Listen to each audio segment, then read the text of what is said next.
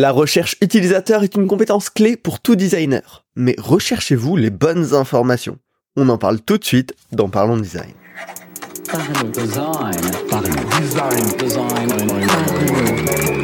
Besoin de vous former au product design ou à Figma? Kekato Theory, partenaire de Parlons Design, est la référence en France avec plus de 500 designers formés depuis 5 ans. Salut, c'est Romain Pinchna, j'espère que vous allez bien. Aujourd'hui, on va parler de la bonne et de la mauvaise user research. Alors, quand je vous parle aujourd'hui de user research, hein, on parle pas de user testing, où on va aller faire tester des interfaces, tester des idées. On parle pas de guerilla research, où on va aller rapidement explorer euh, des petites pistes sur euh, des coins de table, voilà, pour, pour tester des choses très rapidement, on va vraiment parler de la user research un petit peu plus euh, profonde, un petit peu plus en amont, le processus de découverte des euh, problèmes et des besoins utilisateurs au tout début d'un projet, au commencement d'un projet, voire même avant que le projet soit défini, euh, le moment où on va bah, essayer de comprendre vraiment le, fonctionnement de nos utilisateurs, hein, hors application, hors tout ça. Euh, pour pour concevoir des services adaptés euh, à un vrai problème finalement hein, et qui va être qui va fonctionner de la meilleure des façons. Euh, c'est vraiment cet objectif de compréhension de structuration d'idéation et de dérisquage de qu'est-ce qu'on va faire après pour s'assurer que ouais, juste ça correspond à un, vrai problème et qu'on n'est pas en train de, de, de, de, partir dans la mauvaise direction tout simplement. Alors il y a plein de formats qu'on peut utiliser pour euh, pour faire de la user research. Il y a bien sûr le plus connu, c'est euh, les interviews utilisateurs. On va prendre du temps euh, pour comprendre plein de choses. Il y a les questionnaires qu'on va pouvoir balancer à beaucoup plus de monde, même si on aura potentiellement des, des réponses un peu moins détaillées. Il y a tout ce qui est shadowing, où bah en fait on va juste observer les gens en train d'utiliser un produit, en train de faire une action mais aujourd'hui, on va se focus sur les interviews parce que c'est le plus commun, c'est aussi ce qui, à mon sens, est le plus utile dans de la user research en amont euh, d'un projet. Euh, et c'est aussi un point sur lequel, ben, si on l'applique pas parfaitement bien, euh, il y a très rapidement certaines pratiques, certains petits défauts qui peuvent nous emmener sur la mauvaise piste, où on peut juste tirer des mauvaises informations, une mauvaise interprétation de ces interviews-là. Et donc, bah, ce temps, parce que ça requiert du temps quand même, euh, qu'on aura utilisé pour, euh, pour effectuer ces interviews, au final, il va nous desservir plutôt que de nous servir. Euh, et donc, c'est, très dommage. Donc, la mauvaise user research, c'est difficile à différencier de la bonne user research, j'ai envie de dire, en tout cas, de, de mon expérience. J'ai, aussi fait ces, ces erreurs-là. et donc, je voulais qu'on en parle aujourd'hui perdons pas plus de temps. Qu'est-ce que c'est la mauvaise user research et surtout derrière, bah, comment on peut s'assurer euh, d'être euh, dans le dans le bon positionnement et donc récupérer les bonnes infos. Bien évidemment, vous le savez, comme dans tous les épisodes de Parlons Design, on va essayer d'être dans le concret. Alors, la mauvaise user research, bah, elle a plein de risques. Euh, notamment, le premier risque, c'est de récupérer des informations biaisées. Si on apprend des choses euh, bah, qui sont biaisées par ce qui existe déjà, par exemple, par votre produit existant aujourd'hui, potentiellement les utilisateurs qu'on va interviewer, bah, eux, ils sont habitués à ça, donc ils vont voir des petits patchs à ça, des petits contournements à ça au lieu de prendre un peu plus de recul et donner un avis plus général sur les sujets. Donc on a vraiment un risque euh, bah, juste que, les infos qu'on récupère soient biaisées par ce, qu'on par ce qui existe déjà autour. Également, votre processus d'idéation à vous derrière, il peut être biaisé. Si euh, vous leur demandez énormément, bah, notamment qu'est-ce qui leur fait plaisir, qu'est-ce qu'ils aimeraient voir, etc. Bah, vous pouvez essayer dans votre processus d'idéation de créer des choses, mais qui en fait vont être hyper influencés par ça, au lieu d'avoir vraiment compris quel est leur problème clé, leur problème à la racine, et donc de pouvoir les aider au mieux dans votre processus d'idéation. Vous allez être bloqué dans le fait de leur faire plaisir finalement. Et ça, ça mène à un risque un petit peu plus général, hein, qui est ce que j'appellerais le, populisme du design. C'est bah on va vouloir répondre aux demandes de fonctionnalité euh, de tous les utilisateurs avec des petits patchs. Ah ouais, il a dit que ça c'était un peu compliqué, tac, on va venir rajouter une petite rustine dessus. Ah oui, mais ça, lui il fait ce flow spécifique comme ça. Euh, bah hop, on va venir rajouter une petite rustine par-dessus. Et on finit avec un produit hyper complexe à utiliser, qui répond un peu à tous les use cases, mais pas vraiment très bien. Et au lieu de penser une solution plus large, au problème initial, ben on va juste avoir collé comme ça plein de petites rustines et on se retrouve avec un design bah, qui est pas pratique pour à peu près l'ensemble des utilisateurs, qui en même temps permet de faire un peu tout mais pas très bien.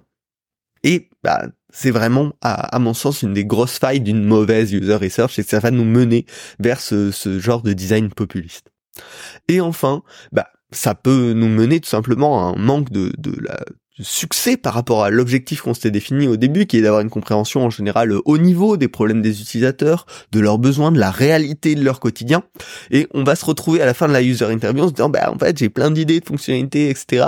Mais j'arrive pas à comprendre bah, quel est leur problème initial, pourquoi ils veulent faire comme ça. Et donc bah, je suis je suis toujours un peu perdu. Donc tout ça, bien évidemment, on n'a pas envie que ça arrive, et c'est pour ça euh, que je vais vous proposer quelques solutions euh, tout de suite. Mais globalement, pour synthétiser, hein, comment on se retrouve dans ce cas-là? Bah, Une mauvaise user research, c'est souvent quand on va demander aux utilisateurs ce qu'ils veulent ou ce qu'ils aiment. Alors que si on fait de la bonne user research, dans le sens où ça va être intéressant pour nous, on va pas se biaiser derrière, on va récupérer des informations un minimum biaisées, c'est qu'on va leur demander ce qu'ils font, ce qu'ils contournent aujourd'hui, ce qu'ils ressentent. Et donc, on va arriver sur un niveau d'information tout à fait différent, qui, normalement, va être moins biaisé. Mais avant de passer au conseil concret, petit break rapide. En effet, cet épisode est sponsorisé par usertesting.com, la solution de collecte et de retour utilisateur et d'insight client. User testing, ça vous permet de comprendre les besoins de vos audiences et les irritants présents dans vos parcours utilisateurs. Hyper puissant, l'outil vous accompagne notamment dans l'étape complexe qu'est le recrutement d'utilisateurs qui répondent à, vos critères euh, avec une plateforme intégrée. Ça c'est extrêmement pratique. Et grâce aux insights de user testing, vous comprendrez ce dont vos utilisateurs et clients ont besoin et pourrez alors prendre les meilleures décisions pour vos interfaces. Voilà. Maintenant que vous êtes bien équipé, passons au do and don't sur les formats, les questions et la structure de vos user interviews. Déjà, en ce qui concerne le format, je vous recommande absolument de ne pas faire des interviews courtes dans euh, ce processus de user research en amont d'un projet. Il faut absolument que ce soit des interviews longues, à mon avis minimum 25-30 minutes, 45 minutes, 1 heure peuvent être bien selon les sujets, mais il faut prendre du temps. Parce que si vous prenez pas ce temps-là, vous n'allez pas pouvoir creuser les sujets, creuser vers quoi les utilisateurs vous emmènent donc vous allez perdre énormément de valeur et rester énormément en surface. Or, dans cette phase en amont de user research, on a vraiment besoin d'aller en profondeur pour comprendre le ressenti, pour comprendre le contournement des gens. Et donc, il faut prévoir un temps long avec vos utilisateurs. Pareil, en termes d'interviewer, on vous pouvez pas aller choisir au hasard. Si vous choisissez monsieur tout le monde dans la rue, bah, ça va être pas dans votre cible potentiellement, il va pas correspondre aux gens que vous souhaitez euh, mieux comprendre, et du coup vous allez avoir des informations un petit peu bateau, pas adaptées à votre cas, qui n'auront que très peu de valeur. Ça peut euh, très bien marcher hein, dans les cas de guérilla testing notamment, mais sur de l'interview en amont, ce n'est vraiment pas l'idéal. Il faut absolument sélectionner ces interviewés selon des critères précis que vous définissez à l'avance et qui vont derrière vous guider dans bah, comment trouver ces utilisateurs, euh, comment aller les motiver aussi à vous parler pendant euh, plus d'une demi-heure, etc., etc. Enfin, en termes d'environnement d'interview, évitez absolument tout ce qui est environnement euh, dynamique, euh, où on est debout, où on est dehors, où on est dans un endroit où il y a du bruit. Préférez un environnement calme, un petit peu intimiste. Ça vous aidera aussi à aller dans les discussions un petit peu plus profondes. Ça permettra d'aborder des sujets un peu plus privés et qui du coup auront plus de valeur. Donc faites attention. Euh, interview longue avec des interviewés qui euh, sont sélectionnés selon des critères précis dans un environnement calme où vous pourrez discuter en profondeur. Donc ça déjà avec ça on s'assure un bon format adapté à de la user research longue. Ensuite, en termes de questions, on va parler très rapidement euh, en, début de ce podcast, mais il faut faire attention à deux choses. On évite absolument les questions sur ce qu'ils aimeraient. Euh, qu'est-ce que vous imaginerez euh, dans notre produit pour accélérer votre quotidien ou qu'est-ce que nanana on évite absolument parce qu'en fait ils vont être forcément biaisés, ils vont souvent penser euh, les solutions en mode patch. Ah ben aujourd'hui euh, j'ai ce petit contournement là, j'aimerais un bouton qui me permet de passer de telle étape à telle étape directement. Or c'est rarement ce qu'on veut dans cette étape là. Ce qui est plus intéressant à poser, ce qui va nous permettre d'aller plus loin, c'est leur demander qu'est-ce que vous faites aujourd'hui? Décrivez-nous votre parcours euh, à partir de tel moment Donc comprendre bah, quel est leur état au fur et à mesure du différent parcours, qu'est-ce qui leur reste dans leur mémoire des étapes qu'ils font réellement, qu'est-ce qui est agréable pour eux, qu'est-ce qui est désagréable, qu'est-ce qui va leur demander d'aller sortir peut-être de votre produit même pour aller euh, récupérer un document ou récupérer je ne sais quoi, quel contournement ils mettent en place pour résoudre euh, leurs problèmes, peut-être qu'ils vont utiliser des outils externes, peut-être qu'ils vont demander à des amis, peut-être, je n'en sais rien, il y a plein de choses qui peuvent se passer.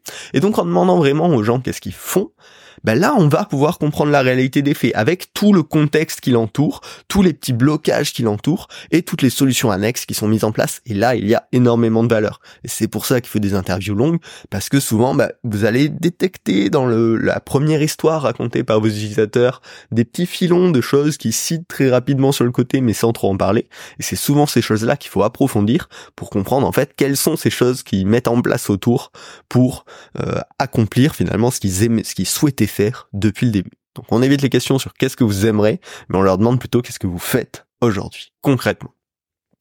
Enfin, également, on évite de leur demander qu'est-ce qu'ils aiment aujourd'hui sur le produit, et on va préférer leur demander qu'est-ce qu'ils font, qu'est-ce qui les a fait venir dans un premier temps sur le produit.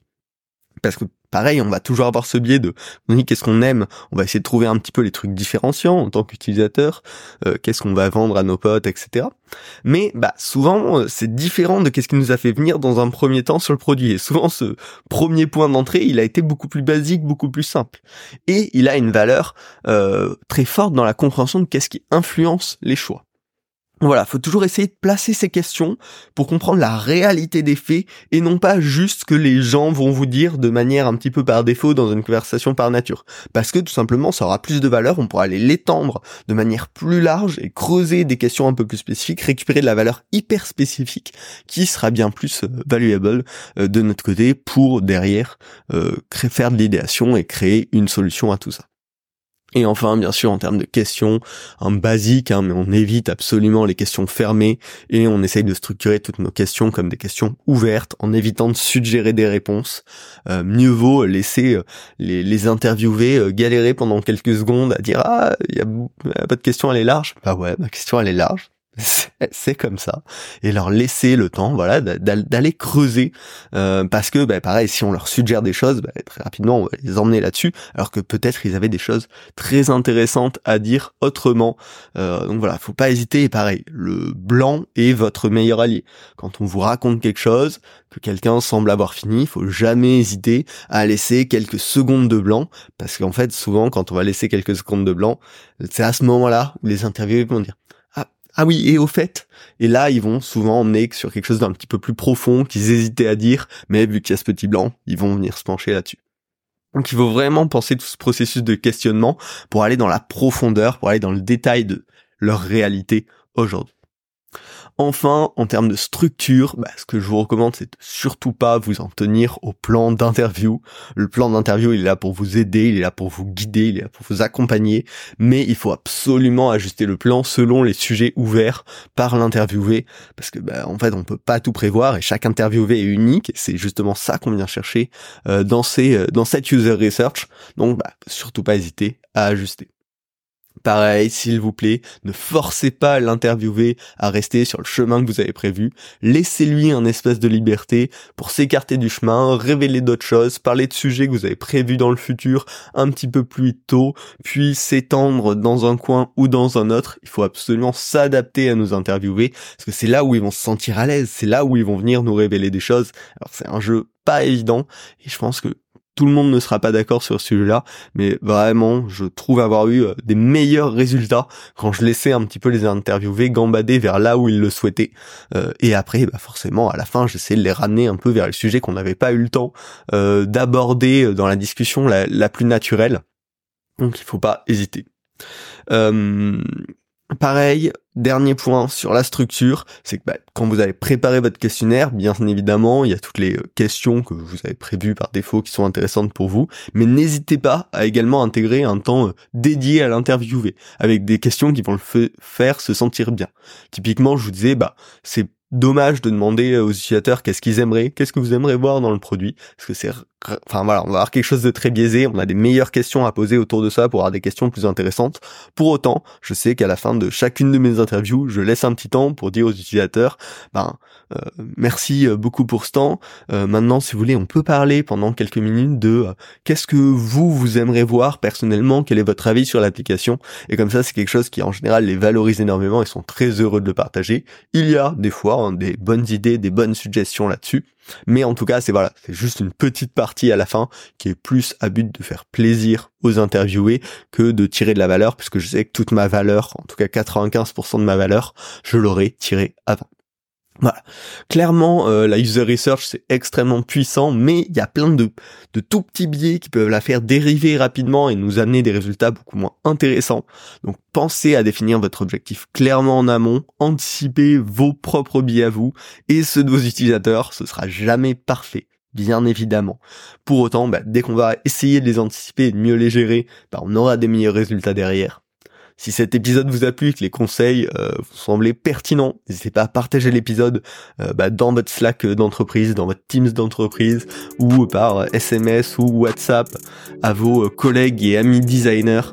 Euh, ça permet de lancer le débat, ça permet de lancer la discussion, ça permet d'améliorer bah, chacun, de trouver des petites astuces. Et moi aussi, je suis très preneur de vos astuces. Hein. N'hésitez jamais à la fin de ces podcasts à venir m'envoyer un petit DM sur LinkedIn pour me donner vos retours ou vos astuces personnelles. c'est tout le but. Euh, je vous partage mes retours d'expérience, euh, ce, que, ce, qui me semble bon. Euh, mais enfin voilà, comme tout article design que vous pouvez voir en ligne, comme tout podcast, faites-vous votre propre avis, votre propre réflexion et n'hésitez pas à la partager. et puis bah voilà, j'espère que cet épisode vous a plu. N'hésitez pas à vous abonner pour plus de sujets sur la user research. On va en parler très prochainement, notamment j'ai prévu un sujet sur le recrutement parce que c'est une galère absolue. et donc voilà, quelques, quelques astuces à vous partager. Puis on se retrouve la semaine prochaine pour un nouvel épisode. Salut. Parlons design, parlons design, design, parlons design.